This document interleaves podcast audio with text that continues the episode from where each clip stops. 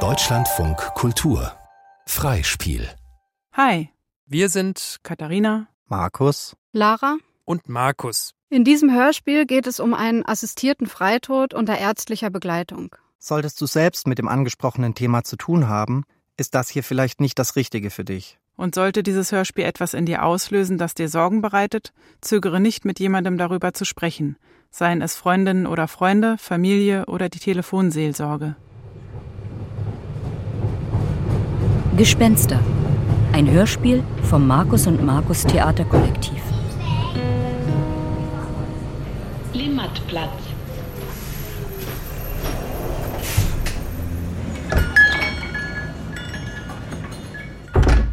Hallo, wir haben eine etwas spezielle Frage. Wir haben gehört, dass Sie eine der wenigen Apotheken sind, in der es für die Durchführung eines assistierten Freitods Natriumpentobarbital gibt. Ähm, wenn alle Auflagen erfüllt sind, natürlich. Sie sind ja lustig. Aber ja, da sind Sie hier richtig. Kommen Sie mal mit in den Keller. Wir bestellen das kiloweise.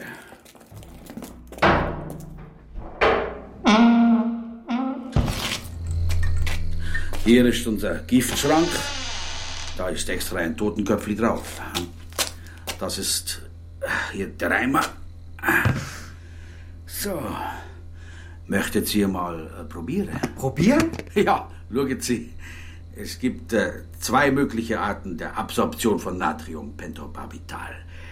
Einmal in Form der Einnahme durch den Verdauungstrakt, also durch Schlucken, und zum anderen die intravenöse Verabreichung. Infusion, oder? Bei der Verabreichung von nur 15 Gramm Natriumpentobarbital ist bis heute das hundertprozentige Eintreten des Todes garantiert. Zunächst werden Sie etwas äh, dösig und nach Pi mal Daumen 40 Sekunden schlafen Sie ein. Das hängt von Ihrer körperlichen Konstitution ab. Also, es ist alles eine Frage der Dosierung. Hier, das kleine Messerspitzli kann nichts schaden. Und? Ist gut.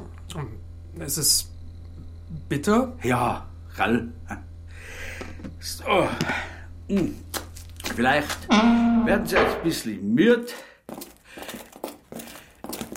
Gegen den bitteren Nachgeschmack habe ich hier ein Mandarinli auf dem Adventsteller für Sie. Greifen Sie zu. Ich wünsche Ihnen weiterhin gute Erkenntnisse. An dieser Stelle möchte ich mich mal einklinken. Hallo, ich darf euch durch die nächste Stunde begleiten, worauf ich mich sehr freue. Katharina, Markus, Lara und Markus habt ihr ja schon kennengelernt. Die vier haben mir die Rolle einer auktorialen Erzählerin zugewiesen. Ich bin also quasi allwissend und möchte in dieser Funktion gleich mal einen Sprung in die Vergangenheit mit euch machen. Wenden wir also gemeinsam unseren Blick zurück, zwei Monate und vier Tage zuvor, in ein Theater in Deutschland. Mutter, hast du nicht gesagt, es gäbe nichts auf der Welt, was du nicht für mich tun würdest, wenn ich dich darum bäte? Die Krankheit, die ich geerbt habe, die. die sitzt hier drin. Und sie kann jederzeit ausbrechen, wann immer sie will. Ein Kind hat seine Mutter, die es pflegt. Gerade das will ich nicht. Ich kann den Gedanken nicht ertragen, dass ich vielleicht viele Jahre lang so liege und alt und grau dabei werde. Morphium. Ich habe mir zwölf Kapseln zusammengespart. Das überlebe ich nicht. Das wirst du schon müssen. Wer steht mir in diesem Punkt näher als du? Ich? Deine Mutter? Gerade deshalb. Ich? Die dir das Leben gegeben hat? Ich habe dich nicht um das Leben gebeten. Was für ein Leben hast du mir denn gegeben? Ich will es nicht länger. Du sollst es zurücknehmen. Du willst mich wie eine Mutter lieben? Und kannst mich leiden sehen in dieser namenlosen Angst? Hier hast du meine Hand darauf. Du willst? Wenn es nötig sein wird. Aber es wird nicht nötig sein. Es ist eine grauenhafte Einbildung von dir gewesen. Alles nur Einbildung. Du hast die vielen Aufregungen nicht vertragen. Aber nun kannst du dich ausruhen. Und siehst du, was wir für einen herrlichen Tag bekommen? Strahlender Sonnenschein. Jetzt kannst du die Heimat erst richtig sehen. Mutter, Gib mir die Sonne. Was sagst du? Die Sonne. Die Sonne. Was ist mit dir? Was bedeutet das? Was hast du? Was ist mit dir? Sieh mich an. Erkennst du mich nicht?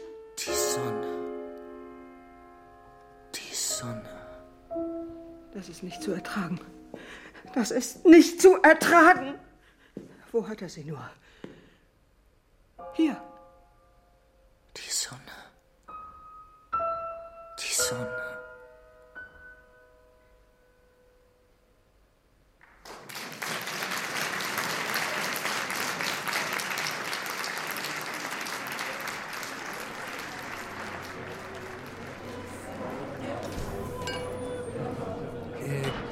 Was mitbringen? Ich habe kein Geld dabei. Ich habe welches, kein Stress. Lara, Markus, Katharina und Markus verließen den Theatersaal und visierten die Bar Leute an. da hinten, guckt mal, das ist Peter Laubenbach. Er hat bestimmt wieder geschlafen. Die Unter dem Eindruck der Aufführung von Henrik Ibsens Familiendrama Gespenster entspann sich ein Gespräch. Da wies die eine darauf hin, dass seit Menschengedenken in der Kunst und im Theater doch vor allem eines passiere. Menschen sterben, Menschen bringen sich um. Und der andere erwiderte, oder man macht's wie Oswald und bittet seine Mutter um Hilfe. Expertisen zu Ibsen wurden eingebracht. Dieser habe doch oft reale Biografien und Begebenheiten als Grundlage für seine Dramen verwendet. Kurz gesagt, am Ende des Abends stand da die Idee, dieses Prinzip umzukehren. Denn dann müssten die Protagonistinnen und Protagonisten aus Ibsens Stücken doch auch heute irgendwo leben. Aber welche Möglichkeiten hat heute jemand mit einem Sterbewunsch? An wen sich wenden? Mit dieser Frage im Kopf und im Gepäck machten sich die vier Forschungsreisenden auf den Weg, einen echten Oswald zu finden. Ihr erster Weg führte sie in die Schweiz, ein Land, in dem es möglich ist, unter bestimmten Bedingungen, sein Leben mit einem begleiteten Freitod zu beenden.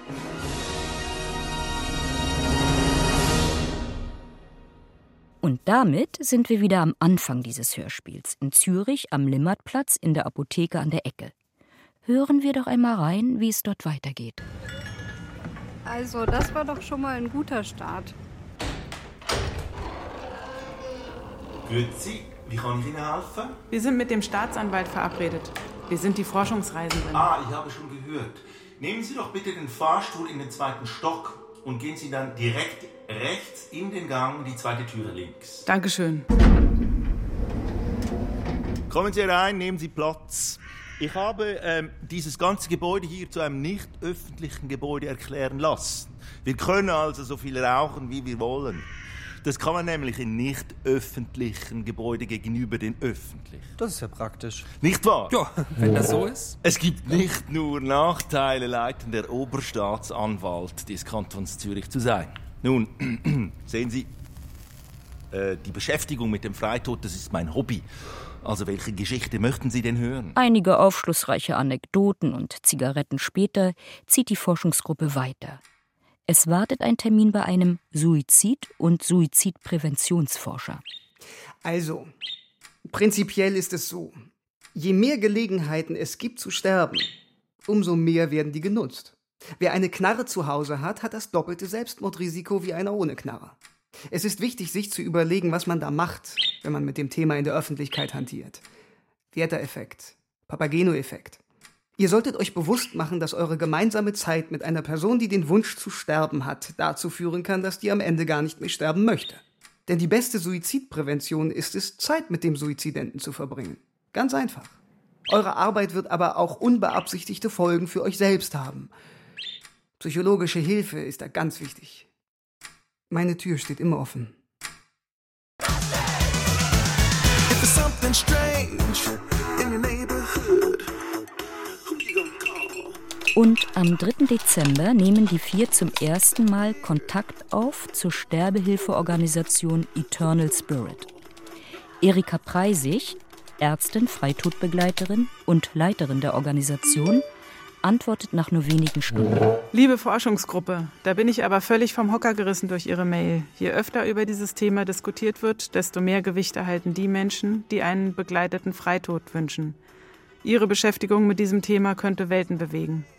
Wir helfen euch bei der Suche. Mit vielen Grüßen, Erika Preisig. Währenddessen schreibt in Meerbusch eine ältere Dame einen Brief. Noch kennen sie und die Forschungsgruppe sich nicht. Sie wissen nicht voneinander und auch nichts davon, dass wenige Wochen später diese Dame auf ihrem Bett sitzen und der Gruppe eben diesen Brief, den sie jetzt gerade schreibt, vorlesen wird. Das ist wohl der schwierigste Brief meines Lebens, der bei den meisten Angeschriebenen auf Unverständnis stößen wird, selbst wenn sie diesen Weg des Lebensendes nicht grundsätzlich ablehnen oder gar als Sünde sehen. Bei Erhalt ist mein lange und gründlich bedachter Entschluss, schmerzloser, ärztlich begleiteter Freitod in der Schweiz, erfüllt. Ich kann die jahrelangen, nicht wesentlich zu beeinflussenden Schmerzen nicht mehr aushalten. Ein weiteres Problem für mich ist die immer mehr notwendig werdende Hilfe durch selbstbelastete Freundinnen, selbst wenn das von ihnen immer wieder als Selbstverständlichkeit bezeugt wird. Überall ist auch wegen meiner übertriebenen Geräusch- und Lärmempfindlichkeit Rücksichtnahme erforderlich. Alle, die dem entsprachen, jeder auf seine Weise, sage ich tausend Dank, auch jenen anderen, die meinen Lebensweg positiv begleiteten. Von vielen wegen meiner Einschränkungen ausgeschlossen, war ich verhältnismäßig viel allein, fühlte mich aber fast nie einsam. Danke, danke, danke. Das sind die Starken, die unter Tränen lachen, eigene Sorgen verbergen und andere fröhlich machen. Dieses Gedicht von Franz Grillparzer war der wohlgemeinte Erziehungsgrundsatz unserer geliebten, zum großen Teil alleinerziehenden Mutter in bitteren Vorkriegs-, Kriegs- und Nachkriegsjahren. Das hat sich bei uns Kindern derart verinnerlicht, dass wohl mein Bruder Willi zu spät ärztliche, strich menschliche Hilfe anforderte und mit 47 Jahren starb. Mein derartiges Verhalten bemerkte eine alte, erfahrene Ärztin in lebensbedrohlicher Situation auf der Intensivstation.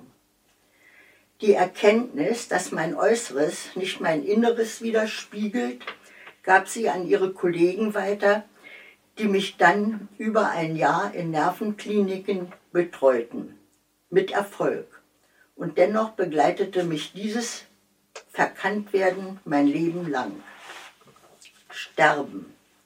Nun ist die Zeit wegzugehen. Für mich, um zu sterben, für euch, um zu leben. Wer von uns dem Besseren entgegengeht, ist jedem verborgen, außer Gott. Das hat Sokrates gesagt. Und weil ich ein Gedichtfan bin, gleich noch einmal, allein im Nebel tast ich tot entlang und lass mich willig in das Dunkel treiben. Das Gehen schmerzt nicht halb so wie das Bleiben. Der weiß es wohl, dem Gleiches widerfuhr. Und die es trugen, mögen mir vergeben. Bedenkt, den eigenen Tod, den stirbt man nur, doch mit dem Tod der anderen muss man leben. Von Mascha Kaljeko. Meine letzte Ruhe werde ich finden in der Familiengruft meiner Freundin Dorena in Viersen. Alles Liebe, alles Gute und behaltet mich bitte trotzdem in guter Erinnerung. Eure Strich Ihre Margot. Am 9. März erreicht die Forschungsgruppe eine weitere Mail von Frau Dr. Preisig. Wir haben eine ideale Person für euer Vorhaben gefunden. Die Dame möchte aber bereits am 1. Mai in den Freitod gehen. Gruß Erika.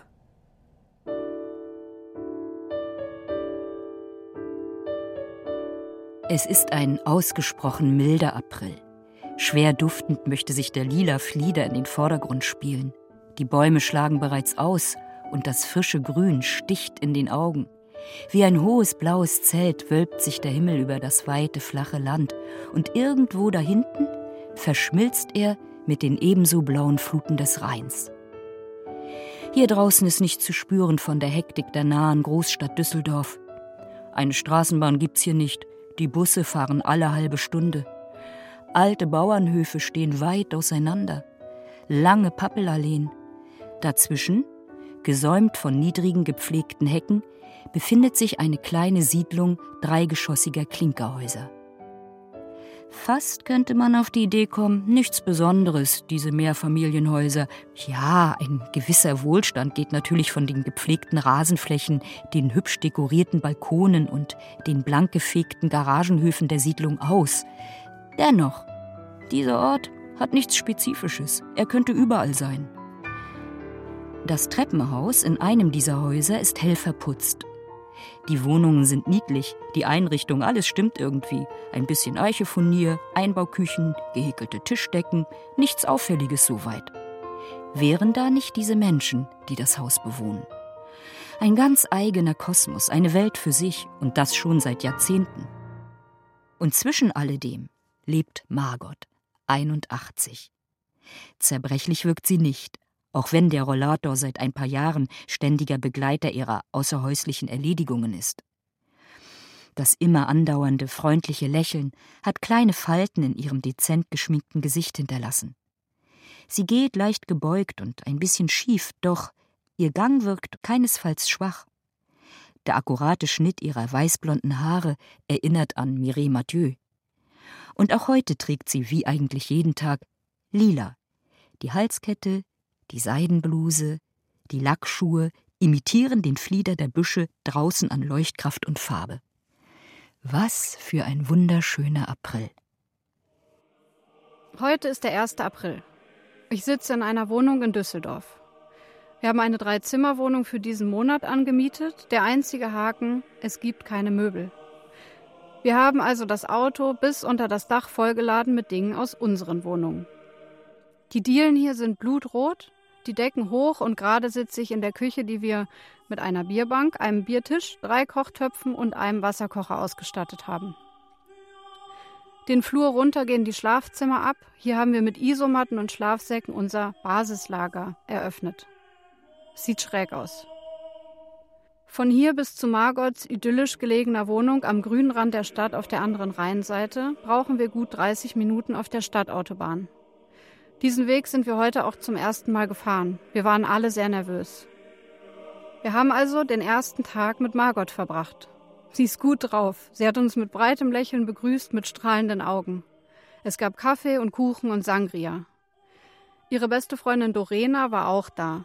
Sie wohnt etwas entfernt, die beiden kennen sich seit Jahren. Dorena, eine rheinische Frohnatur, wie sie im Buche steht. Offen, schmerzfrei, humorvoll. Sie ist der Fels in der Brandung, nicht zuletzt in der Beziehung mit Margot. Ihre Schlagfertigkeit nutzt sie mitunter auch zum Parieren von Margots berüchtigten Spitzen. Die Nachbarin Gundi kam auch dazu. Wir saßen auf dem Balkon, es war wirklich herrlich.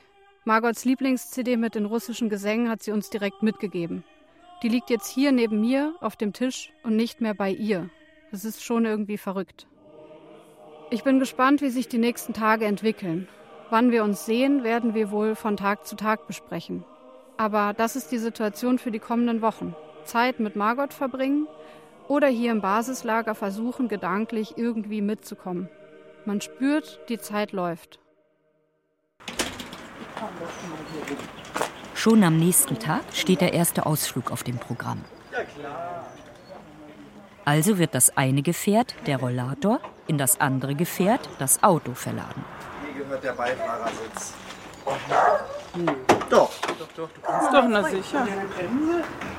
Ja, hier, hier. So, ihr zwei müsst einsteigen. Und los geht die Fahrt an den Rhein. Hallo? Hallo? Viermal. Ähm, 84. Mit der Fähre wie in den guten alten Zeiten, als Margot hier noch öfter herkam, setzt die Reisegruppe über nach Kaiserswerth. Weiter dürfen wir nicht, sonst rollt ihr ab. So, okay. Ja, ja. Auf der anderen Rheinseite gibt es zur Feier des Tages den Eisbecher Kaiserswerth. Mit Vanille, Schokolade, Krokanteiscreme, Sauerkirschen und Sahne. Ah, da kommt auch schon der Kellner. So, Apfelschorle, Weinschorle. Apfelschorle ist Apfelschorle ich. Jetzt exakt halb fünf. Tablettenzeit. Das ist das Wasser.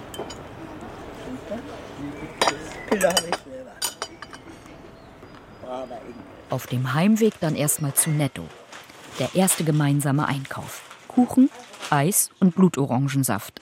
Ein Kasten Bier wird verladen. Den Bierkasten schiebt Margot auf ihrem Rollator durch Meerbusch übers Kopfsteinpflaster. Beim Zwischenhalt in der Apotheke stellt sie der Apothekerin die neuen Bekannten als ihre Enkelinnen und Enkel vor. Zu Hause angekommen, lassen sie den Tag mit einem gemeinsamen Abendessen ausklingen. Adler wohl über Sumpf und Sand, Sumpf und Sand. Ja, die, die, die, die, die, die, die, Heil dir, mein Mecklenburger Land. So, jetzt riecht man aber die Suppe auch schon, ne? ja, ja, jetzt wird so sein. Und essen wir erst die Suppe und dann, So, dann mal guten Appetit. vielen Dank und einen guten Appetit. Guten Appetit. Ihr dürft ruhig sagen, wenn es nicht schmeckt, dann kriegt ihr eigentlich schon mal keine mehr. Also ich persönlich,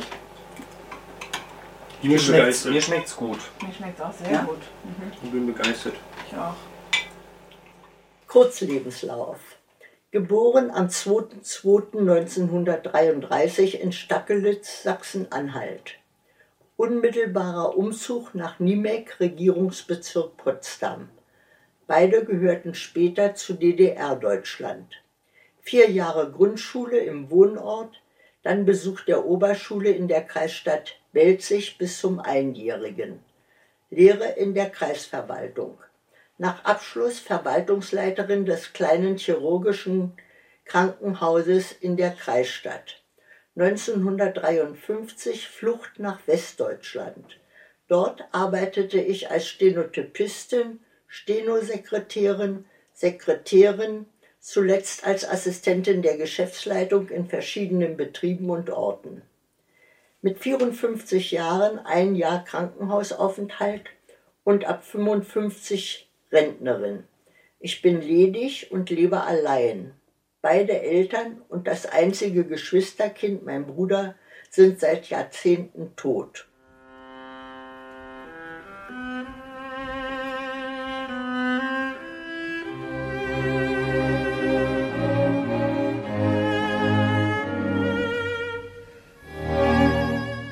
Vierter April. Gestern sind wir um halb zehn aus der Wohnung von Margot gekrochen. Heute war es halb elf. Es wird hier jeden Tag krasser. Wir versuchen Ruhe zu bewahren, aber man merkt schon, es ist viel. Es ist irgendwie schwer zu beschreiben, was hier los ist. Aber wenn Margot bei der Ankunft durch die Sprechanlage fragt, ob wir ein paar Gänseblümchen mit hochbringen können oder zum Abschied vom Balkon winkt, das ist inzwischen alles sehr surreal und irgendwie schön. Wir haben in Fotoalben geblättert und Margot hat uns ordnerweise Briefkorrespondenzen mitgegeben. Das ist ihr abgeheftetes Leben. Wir haben alle erdenklichen Zeugnisse von der Schule bis zu diversen Arbeitsstellen. Ich habe das Gefühl, dass sie mit uns ihr ganzes Leben nochmal durchgeht und das ist außergewöhnlich, das mitzuerleben. In Ibsens Gespenster geht es ja auch viel um die Last der Ahnen, die auf den Lebenden lastet. Und je länger wir hier sind, desto klarer sehen wir auch Margots Gespenster. Ein neuer Programmpunkt für die nächsten Tage. Wir schmücken ihre Wohnung österlich. Das wünscht sie sich. Am Donnerstag geht es an ihr Grab. Das wünscht sie sich auch.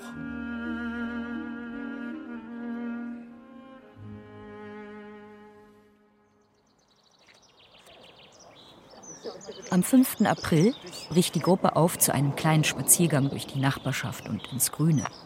Mit Gundi, der Nachbarin aus dem Erdgeschoss. Gemeinsam spaziert die Gruppe bis zu dem Bänkchen am Sportplatz, auf dem Gundi und Margot die letzten Jahre so häufig gesessen haben. Gundi. Perfekte Hausfrau. Selbst bei der Gartenarbeit sitzt jede Falte ihres Outfits perfekt. Und würde man nicht sehen, dass sie tatsächlich den halben Garten umgräbt, könnte man meinen, sie wäre bei einem Fotoshooting für Gartengeräte. Sie liebt Fahrradtouren und weiß samstags zu jeder Spielminute, wie es in sämtlichen Bundesligaspielen steht. Gundi beherrscht die Rezeptur für Margots Lieblingswurstsalat wie niemand sonst. Hähnchenfilet? Ja, ja, das Beste vom Besten. Du hast doch andere Leckerli auch immer gehabt. Hab ich auch dabei. Mensch, hoffentlich treffen wir noch ein paar Hunde an. Auf dem Bänkchen angekommen, werden Hähnchenfilets zerkleinert für die Hunde. Die kommen dann auch wenig später in Begleitung ihrer Frauchen und Herrchen des Wegs und werden zu ihrer großen Freude gefüttert. Noch eins aber, ne? Ja. Wenn er sie so gut kennt. Ja, doch. Wir kennen uns gut. Für die Kinder, denen die kleine Wandergruppe begegnet, gibt es Seifenblasen. Seifenblasen hat Margot für diesen Fall immer dabei in einem der Beutel, die an ihrem Rollator baumeln. Oh, das ist aber, aber gleich wieder Himmel pusten, oder? Die Spazierfreudigen setzen ihren Weg fort. Bunte Blasen tanzen ihnen hinterher und zerplatzen dann im Schimmer der wärmenden Mittagssonne. Angst habe ich nicht. Keiner Weise. Ich meine, natürlich, die Freundinnen, die werden, nee, die werden mir nicht fehlen. Ich bin ja dann, also da habe ich ja keine Beziehung mehr zu. Sehr wahrscheinlich. Also da ist schon für die schlimmer, wenn sie sich meine Unverschämtheiten nicht mehr anhören müssen. Wird ihnen fehlen.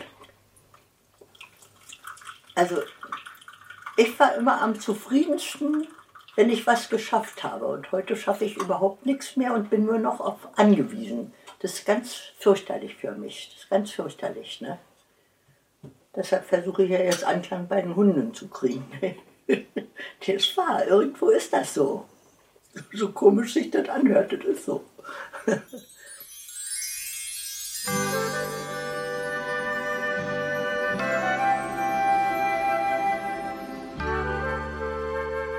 12. April, wir waren am Friedhof. Der ist sehr schön.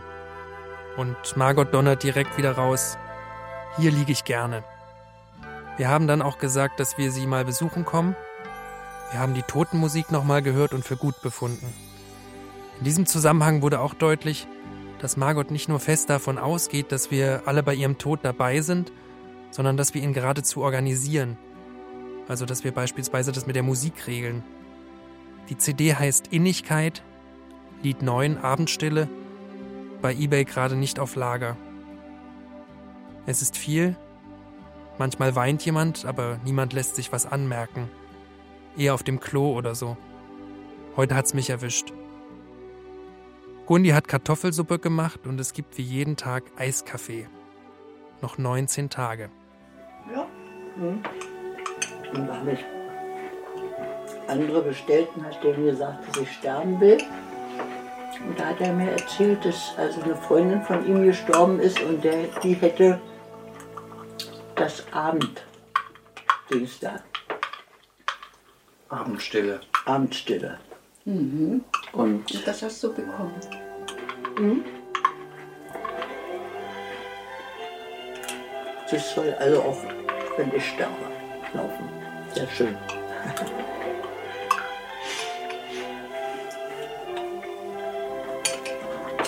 Wie? Da in der Schweiz dann? Ja. Ah, so ist das gedacht. Mhm. Finde ich ja auch gut. Margot das so möchte.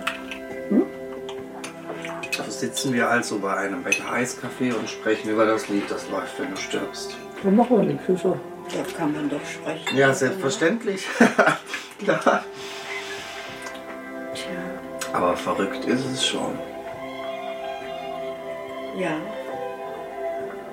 Weil eigentlich ist es ja ganz nett, hier mit dir zu sitzen beim Becher Eis. Kannst du das gar nicht Ich glauben, ne? oder? Ich weiß nicht, Was ob ich das glauben Meinung? kann. Ganz ehrlich, Ja, ich habe das, ich hab das, ich hab das noch nie erlebt und ich weiß nicht. Ist wahr? Ja, ich habe es noch nie. Ich habe schon Leute beim Sterben auch. Ist mir auch schon passiert, Margot. Ich saß am Totenbett von Ja, meinem schon wieder? Großvater Ja. oder ich habe Ja, auch, hab auch schon Leute in meinem Alter durch Krebs verloren oder so. Ähm, Naja, das aber dass jemand das ist ja nochmal ein bisschen anders auch, Ja, dass man das sagt, stimmt. am 1.5. ist irgendwie Mhm. der Termin. Und das, Das kann man ob nicht ich das begreifen, richtig realisiere, das, das weiß ich nicht. Also, Ich habe auch nicht gedacht, dass es mir dabei so gut geht. Liebe Margot, du hast mich über den weiteren, endgültigen Verlauf deines großen Wunsches informiert. Vielleicht hast du meine Schweigsamkeit bemerkt. Bei unseren letzten Telefonaten hast du mich mit immer größer werdendem Enthusiasmus erschreckt. Ich erstarrte innerlich. Ich möchte mich von dir verabschieden. In Göttingen 1969, vor 45 Jahren, haben wir uns kennengelernt. Und von da ab warst du mir immer eine sehr enge Vertraute und sehr gute Freundin. Mit stillem Gruß, deine Renate.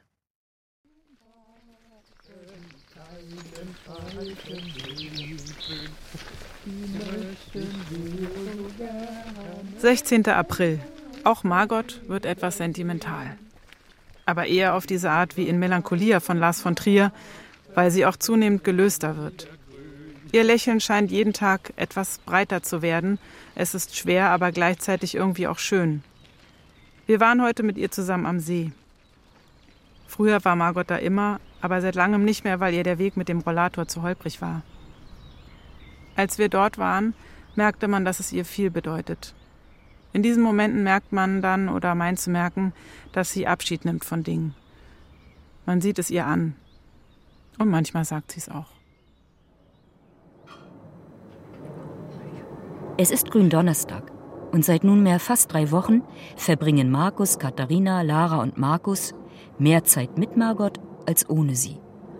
Die Tage werden strukturiert durch die gemeinsamen Mahlzeiten und Unternehmungen.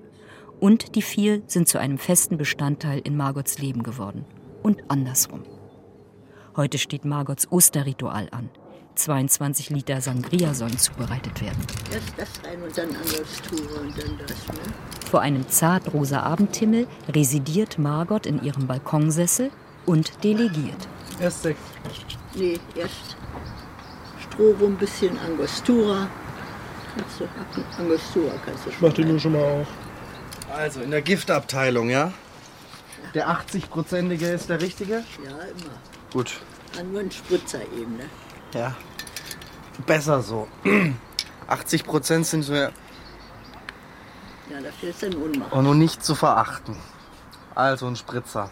Damit kann man sich auch umbringen. Das kann man. Hinein. Zu viel? Nö, nö, nö. Zu wenig? Das hat so schönen Vanillegeschmack ein bisschen. Mhm. Mhm.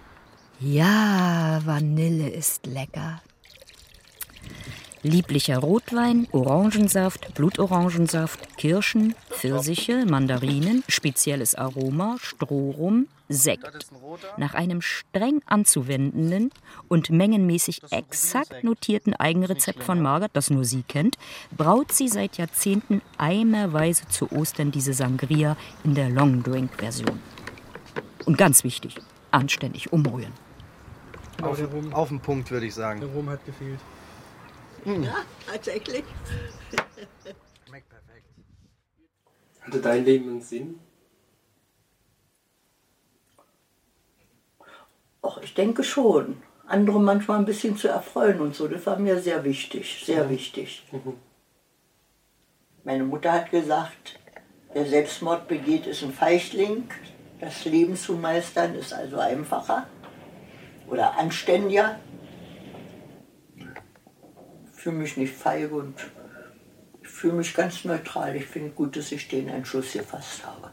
Ja, rechtzeitig noch. Und ich weiß ja selbst noch nicht, wie ich reagiere oder so. ne? Ich bin, bin ja nicht schon mal gestorben. Also zurücktrete ich bestimmt nicht, das ist klar. Aber kann schon sein, dass einem der ein bisschen wehmütig ist oder was. Denn ich meine, ich hatte ja auch recht schöne Erlebnisse, auch zuletzt noch, also so ist nicht. 18. April. In den letzten Tagen haben wir Ostergeschenke für alle vorbereitet. Margot war selig. Wir haben Schokoladentafeln mit Osterfiguren beklebt und Sangria gemacht, die wir in den kommenden Tagen in der Nachbarschaft verteilen. Ein bisschen was ist aber auch für das Abschiedsfest. Das findet am Wochenende statt auf Margots Balkon. Verrückt eigentlich, wie oft wir da jetzt schon gesessen haben. Es soll Pizza im Restaurant an der Ecke bestellt werden. Sie soll jedoch noch nicht aufgebacken sein. Das möchte Gundi dann in ihrem Backofen machen. Es gibt drei Bleche mit verschiedenen Sorten und jeder und jeder kann dann nehmen, was gefällt. Dorena ist schon sehr nervös. Wegen des Abends und aber vor allem natürlich wegen dem, was danach kommt. Sie erzählt mir auf dem Balkon, wie diese ganze Sache entstanden ist. Dass Margot davon schon immer geredet hat, sie aber dachte, dass Margot das eh nicht schafft. Also auch nachdem sie sich schon an die ganzen Organisationen gewendet hatte. Einfach weil es viel zu kompliziert ist. Und nach einer Pause sagt Lorena dann mit einer Mischung aus Angst und Anerkennung, aber sie hat sich da durchgeboxt. Morgen sehen wir Margot zum letzten Mal in Düsseldorf. Ich bin müde. Müde und nervös. Und wenn du mit deinem Vorsprung an Lebenserfahrung so ein paar jungen Menschen, die noch 50 Jahre Leben vor sich haben, was würdest du sagen, was ist wichtig? Ich glaube, dass ihr hier mächtig in die Pedalen getreten seid. Und äh, dieser Ausgleich muss einfach immer da sein. Und nicht, äh, das war eben auch mein Fehler, mal zeigen, was du kannst. Und dann war das gängig. So ist die immer. Denn es gibt ja mal kräftig und dann aber auch mal ausspannen zwischendurch. Das ist wichtig, ganz wichtig. Ja. Hast du in den, in den letzten Wochen oder Tagen oder überhaupt irgendwann mal mit einem Funken daran gezweifelt, dass du das am 1. Mai. Nee, nicht eine Sekunde. Nicht eine Sekunde. Du denkst, drei Wochen wäre aber besser oder Ich so? denke, nee, nee, ich möchte alles mitmachen, aber nicht mehr den Zeitpunkt verlängern. Bin ausgebrannt, wirklich. Also auch wenn es nicht so scheint. Ne? Und dann ist es Kar-Samstag. Margot hat zu ihrem Abschiedsfest geladen. So, Kinder, nehmt Platz. Soweit vorhanden. Konntest du dein Mittagsschläfchen heute machen? Nee. Nee, war nicht drin, ne? War bis zuletzt. Halligalli. Ich habe nicht mal Schmuck angelegt. Den Start macht der obligatorische Eiskaffee. Das Eis kannst du ja auch so essen. Das geht. Das weiß ich nämlich alles aus meiner Lebenserfahrung. Dass man Eis so essen kann? Ja. Stark, Margot, wirklich stark. Das war Ich jetzt die. Zeit genutzt. Es gibt die besagte Pizza vom italienischen Restaurant. Schinken Champignon, Salami und vegetarisch.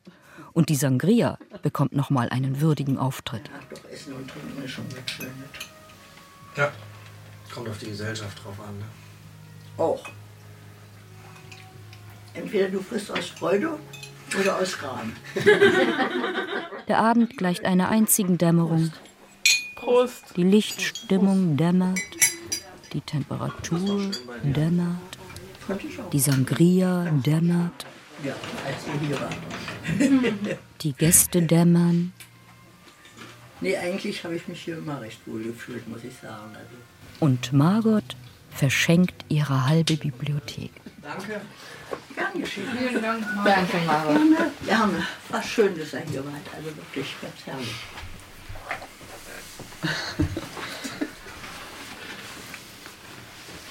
Wir sehen uns ja wieder.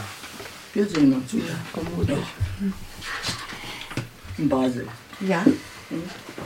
Ein fröhliches Wiedersehen. Ja. Könnt ihr Gift drauf nehmen. Ich nehm's dann. Draußen auf der Wiese vor dem Haus leuchten die Gänseblümchen im Mondschein. Liebe Margot, ich möchte mich bei Ihnen bedanken. Sie haben lange Zeit so treu die evangelischen Gottesdienste in den Krankenhäusern besucht, manchmal mühsam mit dem Fahrrad. Sie haben mich sehr lieb und umsichtig mit Gedichten und Geschichten versorgt. Sie haben meiner Diakoniekasse auch mit Geld geholfen, damit ich etwas für die armen Socken tun konnte. Sie haben auch durch Ihre Inanspruchnahme der Seelsorge dazu beigetragen, dass ich den Wert der Seelsorge selbst begreifen konnte. Für alles herzlichen Dank.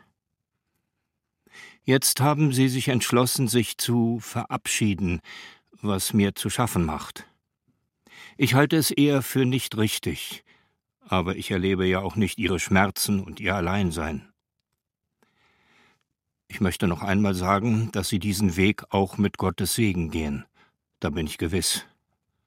Und ich habe auch Hochachtung dafür. Natürlich können Sie sich noch jeden Tag umentscheiden. Wenn Sie wollen, können Sie mich auch noch einmal zu einem Besuch einladen. Und vielleicht gibt es ja auch ein Wiedersehen in der Welt Gottes. Ich bin selten einem so feinen Menschen begegnet wie Ihnen. Gottes Segen für Ihren Weg, wie immer Sie sich entscheiden. Ihr Pfarrer. PS. Auch liebe Grüße von meiner Frau. Zimmerservice. Hallo. Hallo. Es ist der 30. April. Großes Wiedersehen in Basel. Heute Abend wird es ein letztes großes Festmahl geben. Margot wird da sein, mit Dorena und Familie, Frau Dr. Preisig mit Anhang und natürlich die vier üblichen Verdächtigen. Bevor es zum Essen geht, berichtet Margot ihnen von den letzten Tagen, die sie zu Hause verbracht hat. Von den Briefen, den Verabschiedungen und dem letzten Schließen ihrer Wohnungstüre. Dazu werden, wie immer, Kekse gereicht hat ja einiges vorbereitet, aber ich habe also zweimal zwei Kartons Papier verbraucht fürs Fotokopieren. Und dann habe ich also 45 Briefe sowas, mindestens bei jedem eine Seite, mindestens eine Seite, aber sonst immer noch was Persönliches dabei. Und sind ja viele alte Leute, ne? Äh, da muss man auch sehr vorsichtig sein. Die würden auch ein bisschen sterben und ich mache es nur nicht. Und die sagen, so krank bin ich ja gar nicht, weil die äh, das auch gar nicht begreifen können, weil, weil ich eben anders wirke, als ich, als ich bin. Ich bin nicht traurig, aber ich bin krank. und habe viel Schmerzen. Da waren also ein paar Briefe sehr, sehr schwierig, muss ich sagen. Ja. Hast du dich denn von Gundi jetzt verabschiedet? Ja, die hat mir sogar eine Karte geschrieben. Ja. Und diese Rose, die hat mir am Ende Nacht, die habe ich heute Morgen vor der Tür habe ich die gefunden. Die hat mir Dorette geschenkt. Waren wirklich Ausnahmesituationen, so als ist es trotzdem. Da gibt es gar nichts, auch wenn ich felsenfest davon überzeugt bin, dass das richtig ist. Dauerhafter Sterbewunsch, unheilbare Krankheit, Entscheidungsvermögen. Margots jahrelanger Weg, gepflastert mit Gutachten, Attesten und Untersuchungen, ist fast geschafft. Bei einer letzten Arztvisite wird noch einmal ihr klares und unbeeinflusstes Entscheidungsvermögen festgestellt. Darauf folgt das letzte Abendmahl. Salat mit italienischem Dressing, Sauerbraten mit Spätzle und Gemüsebeilage, Obstsalat, dazu Weißwein. Zum Wohl. Zum Wohl. Zum Wohl. Als sich alle verabschieden und für den nächsten Morgen verabreden, gehen Lara, Markus, Katharina und Markus noch ein letztes Mal mit Margot mit.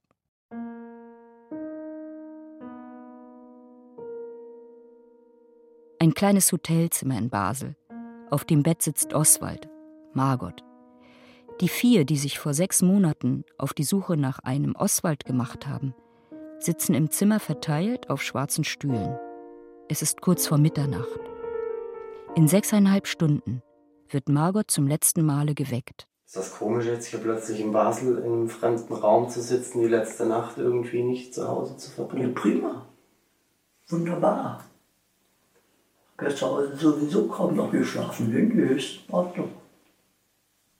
Fühlst du dich erleichtert? War sehr schön, ja, war sehr schön, wirklich. Und ich weiß auch, dass ich jetzt gut schlafen werde, wenn ihr weg seid. Weiß ich.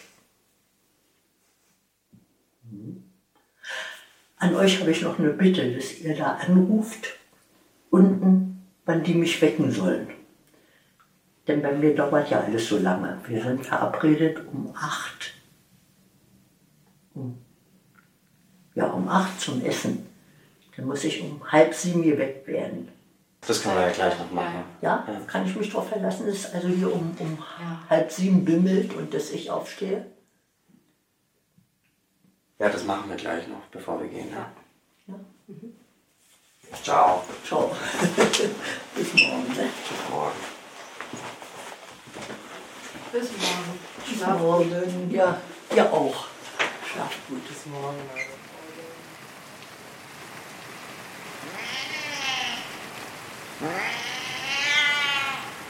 Es regnet in Strömen. Sämtliche Schleusen des Himmels sind geöffnet. Eine Katze schreit so laut, dass das Echo von der mit Efeu bewachsenen Hauswand zurückgeworfen wird. Das Haus befindet sich in einem Wohngebiet in Basel. Frau Dr. Preisig öffnet die Tür. Der Blick fällt in den Raum und direkt auf diverse Tetrapacks, die sich am hinteren Ende des Raumes auf der Küchenzeile aneinanderreihen. Gegenüber ein Bett mit rotem Bettlaken und Bettwäsche mit Blümchenmuster. Daneben Infusionsständer und Kamera. Ein Bücherregal steht seltsam quer im Zimmer und grenzt eine Sitzecke, das Bett und die Tetrapacks von einem Tisch mit fünf Stühlen ab. Das Zimmer hat keine Fenster und niedrige Decken. Guten Morgen. Morgen. Guten Morgen. Datenschaften. Ist eben doch jeder ein bisschen aufgeregt, ne? Ja. Aber wir hatten noch ein sehr fröhliches Frühstück. Ja. So. Da sind jetzt so ein paar Fragen. Ja. Urteilsfähigkeit vorhanden. Ich gebe mal schnell klar- die, die ich noch Ah, nachliefern ja, ja, sollte, ja, ne? genau. Der Orthopäde ist sehr sachlich, Ja. schreibt nichts über die Urteilsfähigkeit und den psychischen dem Zustand. habe ich auch nichts gesagt. Ja, Dem ich das auch ist nichts okay. gesagt. Er weiß nicht, um was es geht. Nee, ich wollte ihm noch schreiben, Genau, ich habe es ist mir geschafft. Ja, ja. Und die Hausärztin hat einen ausgezeichneten Ja. Bericht geschrieben, oder mit der Demenztestung und allem. Wie auch den Sehr Anfänglichen, gut. ne? Ja, Sehr das ist eine tolle Ja. Frau. Ja, danke Kann man nur empfehlen. Ja, ja. Da müssen wir noch Kopie machen und möglichst deutlich sch Ja, schreiben mhm. lassen. Klar. Weil die Asche wird dann vom ähm, Ja. Bestattungsinstitut verschickt und das ist wichtig, dass die das lesen können. Mhm. Und dann hier einfach umringen, was zutrifft. Mhm. Urteilsfähigkeit vorhanden, haben wir festgestellt. Unheilbare Krankheit. Eigentlich auch. Ist ne? auch, auch so, ja. Unerträgliche Schmerzen auch. Ja. Und zumutbare Behinderung. Ja. ja. Jawohl. Dann ist das die Freitoderklärung. Dass die Ärzte von ihrer Schweigepflicht entbunden sind, ist ganz wichtig, weil wir müssen Ja. der Behörde gegenüber. Auskunft geben Ja, können. ist ja auch kein Geheimnis. Muss ich hier nochmal lesen. Ich erkläre hiermit den Vertretern die Vollmacht, meinen Leichnam entsprechend meinen Anweisungen ins Krematorium in der Schweiz zu transportieren. transportieren, sowie die Dokumente im Zusammenhang mit meinem Freitod auf den Ämtern abzuholen. Ja. Das ist das letzte. Mhm. Das ist ein kompliziertes rechtsmedizinisches Schreiben. So, dann ist alles soweit erledigt, was die Behörden brauchen. Ja. Margot, Ich noch ein bereit. Kaffee? Nein, Tee? danke. Wir haben schon, danke, haben wir alles schon Lieb, hinter uns. lieber eine Infusion. Ja, ja, ja, richtig. Gut, also, dann machen wir das. Gut. Schön. Dann gehen wir zum Bett rüber. Am besten. Kopf ein bisschen höher, oder ist gut so? Das ist bestens. Gehen wir mit dem ganzen Bett noch ein bisschen höher. So. Also, schauen wir mal, wie das aussieht mit den, mit den Venen. Hm? Euch alle nochmal herzlichen Dank für die schöne Zeit. Und Dorina, dir für fast ein Leben lang. Ne? Freundschaften. Ja. Das war der allerletzte kleine Schmerz. Wunderbar. Schön, hä? Sehr gut, Margot. Ist alles überstanden. Ja, prima. Was wir jetzt tun müssen, ist, wir üben die Infusion auf und zu zu machen. Jetzt streck mal den Arm, weil jetzt läuft die Infusion nicht. Siehst du? Jetzt, sobald du den Arm streckst, Ah, ja. läuft die Infusion wunderbar. Mhm. Euch danke Und für jetzt- eure Herzlichkeit. Also, die habe ich sehr genossen. Margot, wenn du, wenn du bereit bist, Ich bin bereit. dann wirst du gehen. Ja. Also dann, dann löse ich jetzt mal das Medikament auf. Ich träume von euch. Also ganz, ganz wichtig, dass das ganz fest geschüttelt ist. Wenn das kleine Knötchen hätte in der Infusion, so zum Beispiel, das wäre das wär schlecht. Ja? Das ist nicht ganz aufgelöst. Das Aha. würde die Infusion sofort verstopfen. So, jetzt lassen wir es einen Moment stehen. Das wird, das ist jetzt eine milchige Flüssigkeit. Und das wird völlig klar, klar wie Wasser. Meine Pflicht getan. Dorina nimmt nicht so Ähm, schwer. Das ist das Beste für uns alle. Wenn sie die Infusion aufmacht, geht sie ja dann etwa eine halbe Minute und dann schläft sie ein. Darf ich dir noch ein Küsschen geben, Margot? Na klar. Mit Ja, Familie. ihr dürft, ihr dürft natürlich, von mir aus dürfen natürlich alle zum Bett, Vielen Dank. die, die möchten. Mach's gut. Gute Reise. Ja, wünsche ich euch auch und viel Erfolg. Ne? Ja. Also ich möchte nicht nochmal so links sein, wie ihr gefahren ist. Noch. Ja, alles Lava. Oh, so. Alles Gute für Mutter und Kind. Und natürlich für die ganze Familie. Ne? Mach's gut. Du warst am meisten dabei. Ja, alles Gute für euch, ne? Oh Nina. Nina, ihr steht, ihr steht euch die drei Erde, ne? Jetzt darf niemand die Infusion berühren, außer dir. Ja. Jetzt ist das Medikament drinnen. Ne? Ja. Also dann stelle ich jetzt die Fragen. Wir haben jetzt eine Infusion gesetzt und in der Infusion hat es ein Medikament. Wissen Sie, was passiert, wenn Sie jetzt diese Infusion öffnen? Ja, Sie helfen mir beim Sterben und da bin ich sehr froh drüber. Ja, ja. Das heißt, wenn Sie die Infusion öffnen, dann sterben Sie innerhalb von ganz kurzer Zeit. Danke. Und Vielen das Dank. ist, das ist das, was Sie jetzt unbedingt möchten, sterben können. Vielen, vielen Dank. Ja, Frau Brachmüller, wenn Sie jetzt die Infusion aufmachen, sterben Sie. Ist das, was Sie jetzt unbedingt möchten? Ja, auf alle Fälle. Ja, ja. Nicht nur jetzt. Ja, also, dann dürfen Sie die Infusion jetzt aufmachen.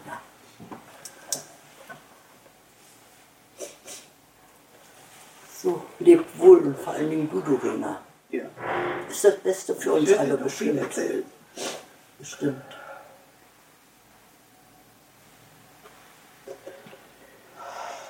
Alles Gute. Gleichfalls und vielen, vielen Dank. Mach Euch auch nochmal. Ganz herzlichen Dank. Es war wunderschön, dich Ja. kennenzulernen. Ja, war wunderschön, euch kennenzulernen. Ja. Ihr habt nur eine neu kennengelernt, aber ich so viele. Ja gut, wir haben natürlich indirekt auch, auch noch mehr liebe Leute kennengelernt durch dich, Danke. durch deinen Abschied. Du bist eine ganz, ganz starke, spezielle Frau. Worden. Und jetzt wirst du müde. Ich nehme das Kissen ein bisschen. Das ist gut.